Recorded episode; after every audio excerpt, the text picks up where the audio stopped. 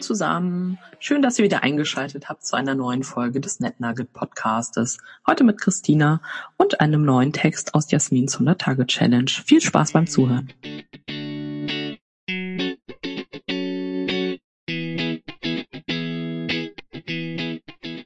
Nun bin ich wieder da und um es mit Barbara zu sagen, mit der Belastbarkeit eines Zitronenfalters versuche ich gegen den verdingten und arbeitstechnischen Sturm anzufliegen. In diesem Sinne gehe ich heute an dieser Stelle mal weiter mit einer Frage aus der letzten Zeit während eines Vortrags für Nachwuchsführungskräfte an mich. Wozu braucht man denn Netzwerke auf dem Weg zur Führungskraft, wenn man doch einfach nur gut sein muss? Gegenfrage. Sind Sie mit jeder bisherigen Führungskraft fachlich zufrieden gewesen? Nein, natürlich nicht. Was das denn mit seiner Frage zu tun hätte? Es enthält gewissermaßen die Antwort. Denn wenn es bei der Besetzung rein um fachliche Exzellenz gegangen wäre, dann wäre Ihre Antwort gewiss anders ausgefallen. So viel Perspektivumkehr löste erst einmal ein verblüfftes und sichtbares Nachdenken aus. Es ist ein weit verbreiteter Mythos, dass fachliche Leistung und Willenskraft alleine ausreichen würden und zu gerechten Entlohnungen und Aufstieg führen. Das Märchen über die Tellerwäscher, die Millionäre werden können, wenn sie nur smart genug sind, hält sich in diesem Bild genauso wie der Glaube, dass Beziehungen nur fachliche Schwächlinge benötigen, um im Job zu gewinnen. Leistungsprinzip und Elitenverachtung bilden hier eine wirklich unheilvolle Allianz, um das bestehende und äußerst machtvolle Beziehungssystem in den Führungsetagen und den Status quo zu stabilisieren. Wer das nicht versteht, erliegt einer perfiden strukturellen Beeinflussung.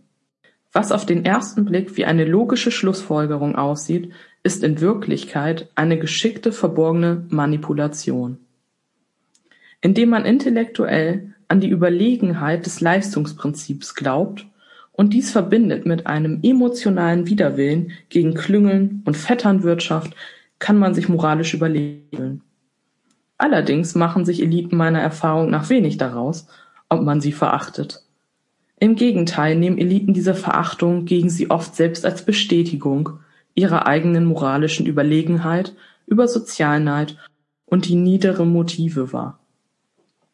Ein echter Teufelskreis der gegenseitigen Verachtung.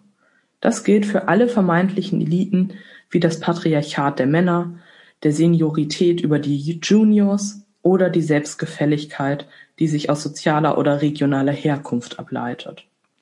Und die moralische Überlegenheit der fachlich Besseren hilft auch nicht, der eigenen Leistung gemäß bezahlt zu werden.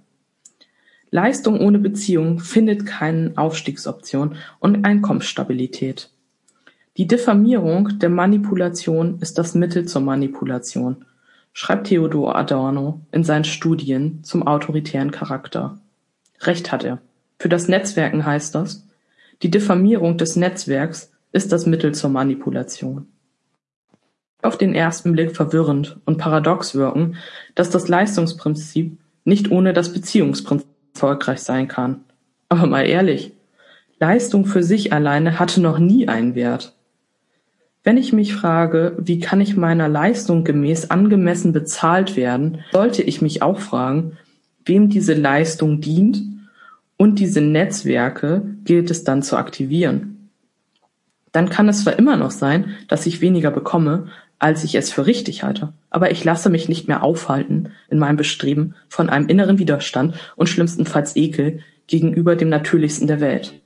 Solidarität und gemeinsame Verbundenheit.